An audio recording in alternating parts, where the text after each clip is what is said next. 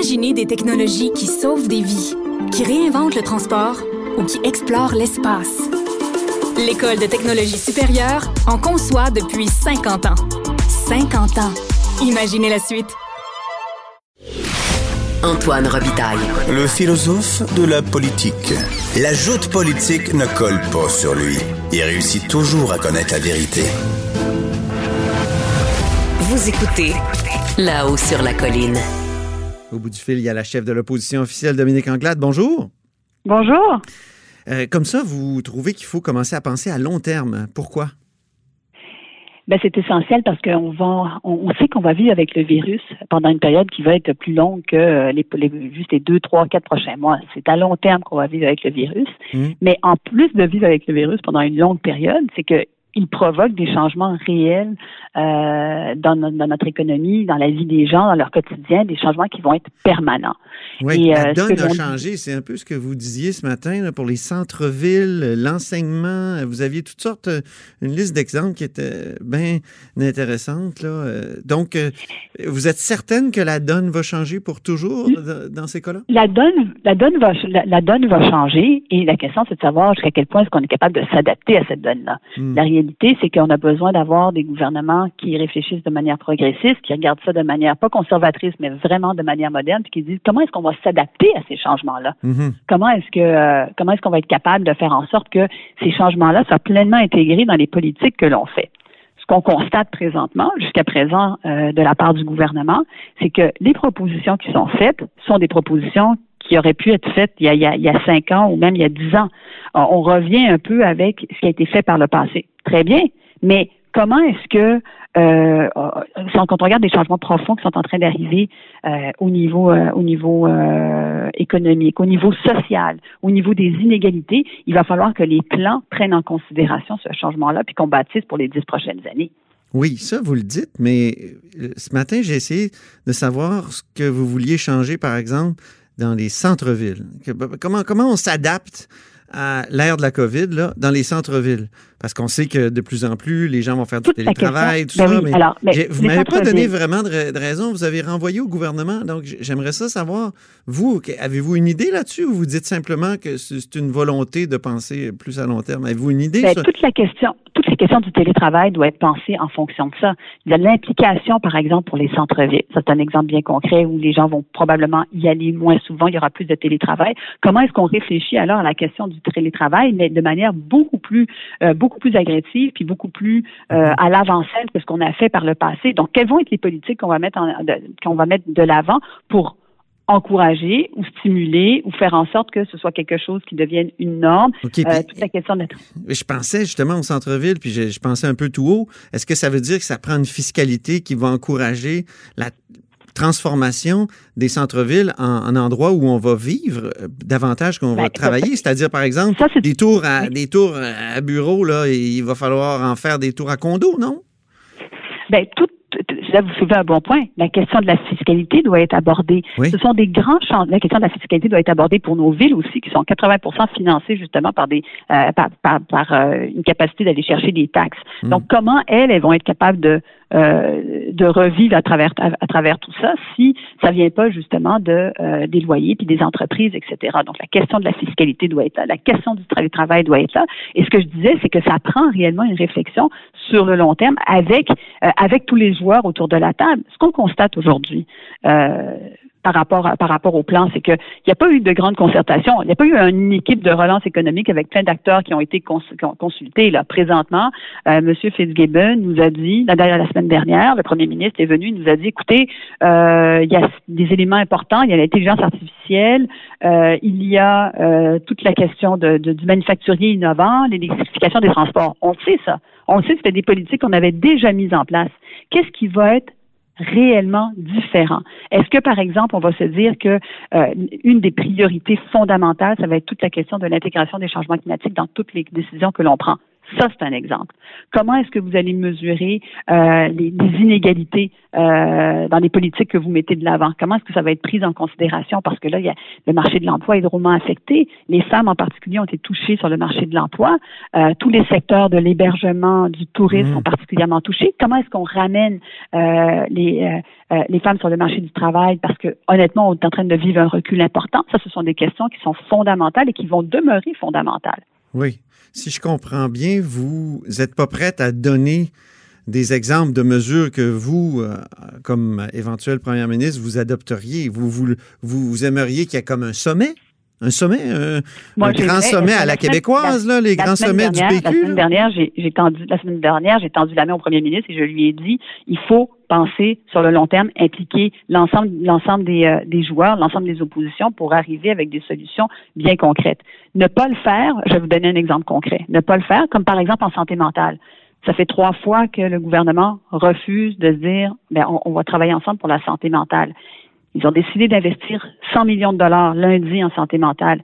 Mais dès le lendemain, il y avait des gens qui disaient oui, mais le problème, c'est que on, met, on met comme un, plaster sur le bobo, mais on n'est pas en train de régler l'enjeu euh, de, la santé mentale sur le long terme. Puis pour y arriver, ben, il faudrait qu'il y ait un accès à la psychothérapie qui soit rendu euh, qui soit rendu pour tout le monde, qui soit universel. Ça, ce sont des exemples où lorsque l'on n'est pas en train de réfléchir sur le long terme, on prend des décisions de court mhm. terme. Parallèlement de la santé mentale, puisque vous en parlez, euh, quelle est l'implication ou la, la, responsabilité des gouvernements libéraux pour le mauvais état de la santé mentale aujourd'hui ou des soins la, santé, la santé mentale, la santé mentale, tout gouvernement confondu, n'a jamais été, ça a toujours été le parent pauvre de la santé faut se le dire, ça a toujours été le parent pauvre de la santé, euh, parce que ce sont jamais des besoins qui ont l'air urgents, qui ont l'air, euh, qui ont l'air pressants.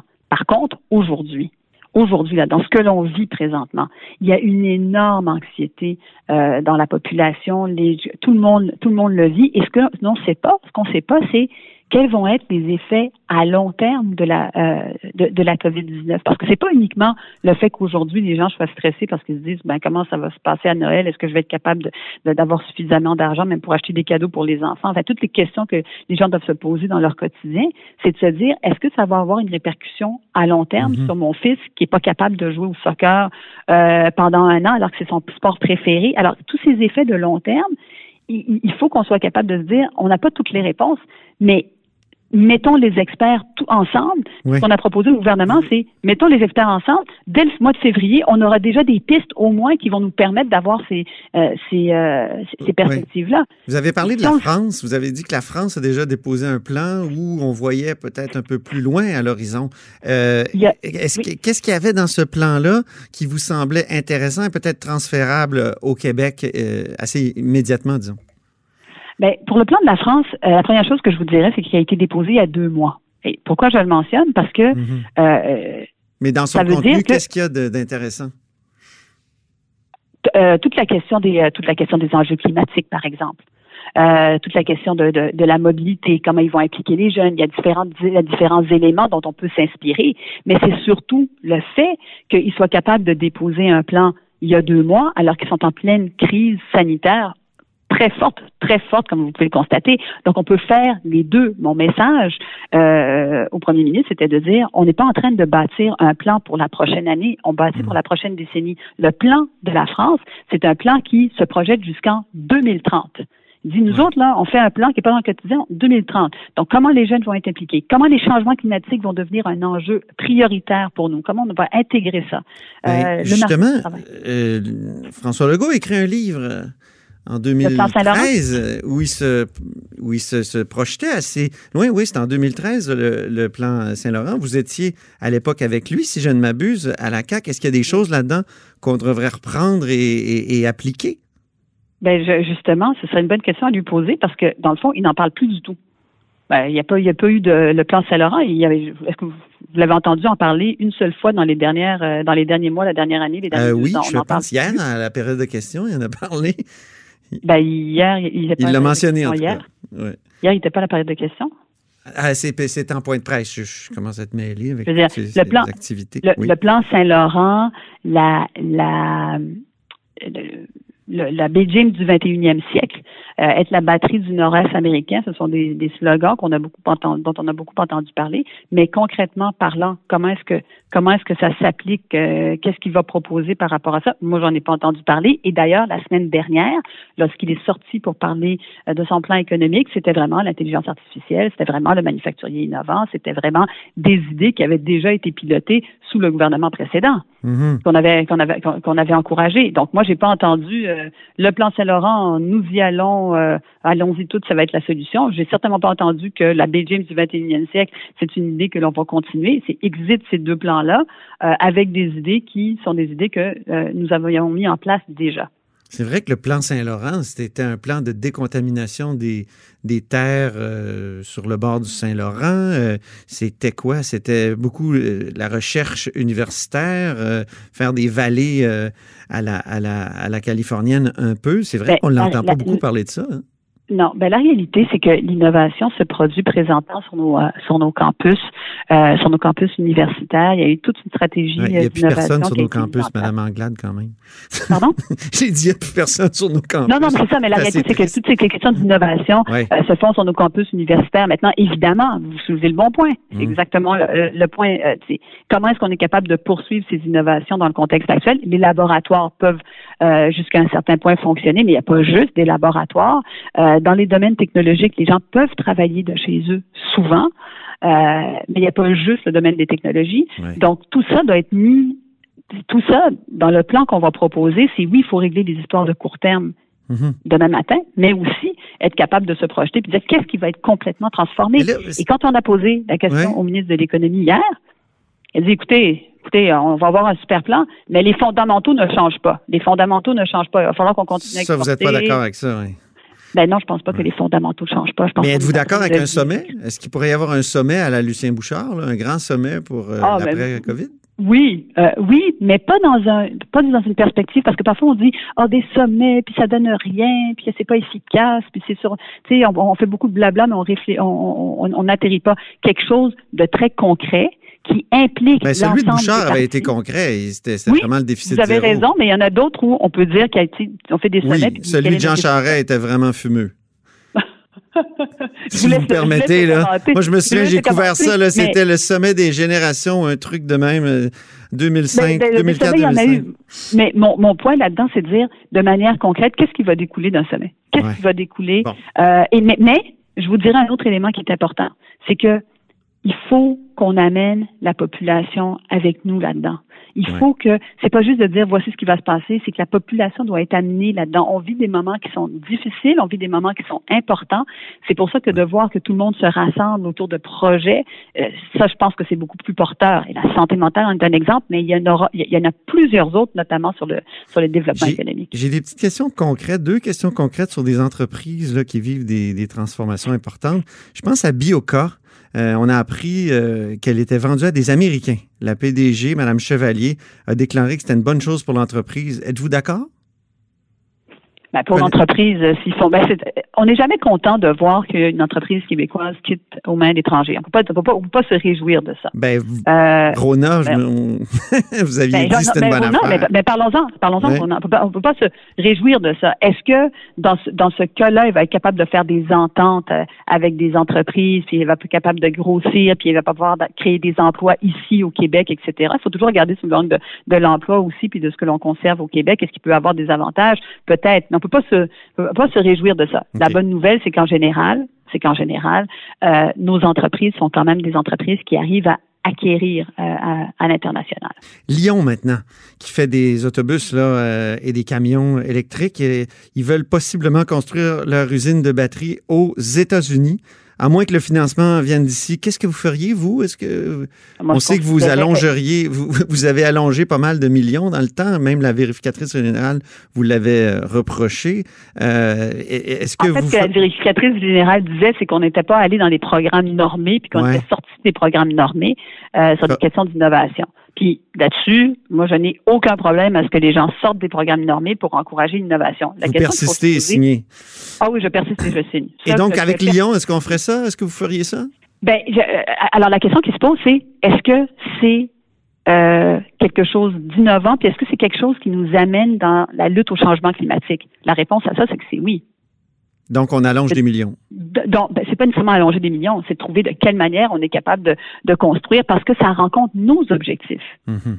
la, lutte au changement climatique, c'est pas quelque chose qui est trivial, c'est pas quelque chose qui devrait relever d'un ministre de l'environnement. La lutte au changement climatique, ça touche absolument tous les ministères. Puis tant et aussi longtemps qu'on verra la lutte au changement climatique et l'environnement comme étant juste sous un ministre de l'environnement qui décide autour d'une table avec 28 euh, autres personnes, on ne hmm. prendra pas pleinement conscience de ce que ça signifie. Alors, si le Québec veut se positionner de manière forte, ça pourrait définitivement faire partie d'une stratégie. Dernière question, rapide sur les États-Unis. J'ai vu que vous aviez manifesté votre joie euh, devant l'avance de M. Biden. Euh, sur Twitter. Est-ce que vous feriez ah, ah, la ah, même chose? Ben, on espère qu'elle va se poursuivre hein, parce qu'on est, ben on, euh, attend. mais feriez-vous la même chose comme première ministre du Québec? C'est-à-dire exprimer ouvertement votre préférence? Ben, ça s'est déjà fait. Philippe Couillard l'avait fait justement euh, dans, dans, des élections. Il s'était déjà exprimé par rapport euh, par rapport aux démocrates. Euh, dans ce cas-ci, honnêtement, dans ce cas-ci, je pense que je le que je le ferais parce que on a vu ce que ça a donné. La réalité, c'est que l'administration Trump n'a pas servi les intérêts du Québec. Aucunement servi les intérêts du Québec. On a eu des des, euh, des tarifs imposés sur l'aluminium, sur l'acier, sur le bois d'œuvre, sur les avions. Écoute, il n'y a, y a, rien qu'ils n'ont pas essayé. Là. On a mis nos meilleurs avocats pour aller défendre les intérêts du Québec. Mais euh, Christine Saint-Pierre me disait hier, attention, les démocrates aussi sont protectionnistes. Et moi, je lui rappelais, elle, était d'accord qu'Obama avait dit il faut renégocier l'ALENA, même Hillary Clinton. Donc, ils sont ah protectionnistes aussi, là, les démocrates. Oui, alors, vous avez raison de le mentionner, mais est-ce qu'il y a un gouvernement qui en a fait autant contre, euh, contre nos intérêts en une si courte période? Je vous mets au défi d'en trouver un, parce que là, honnêtement, on a été frappé de plein fouet à plein de niveaux. Euh, et même quand ça desservait les intérêts américains, ils prenaient ça, aucunement ça en considération. Donc, euh, je, je, je, pense pas, euh, moi, je pense pas du tout que les intérêts du Québec aient été, aient été servis, desservis par, par l'administration Trump. Merci beaucoup, Dominique Anglade. C'est moi qui vous remercie. Chef du Parti libéral et évidemment chef de l'opposition officielle. Et c'est tout pour nous à la haut sur la colline pour aujourd'hui. N'hésitez surtout pas à partager vos segments préférés sur vos réseaux et revenez-nous demain, vendredi.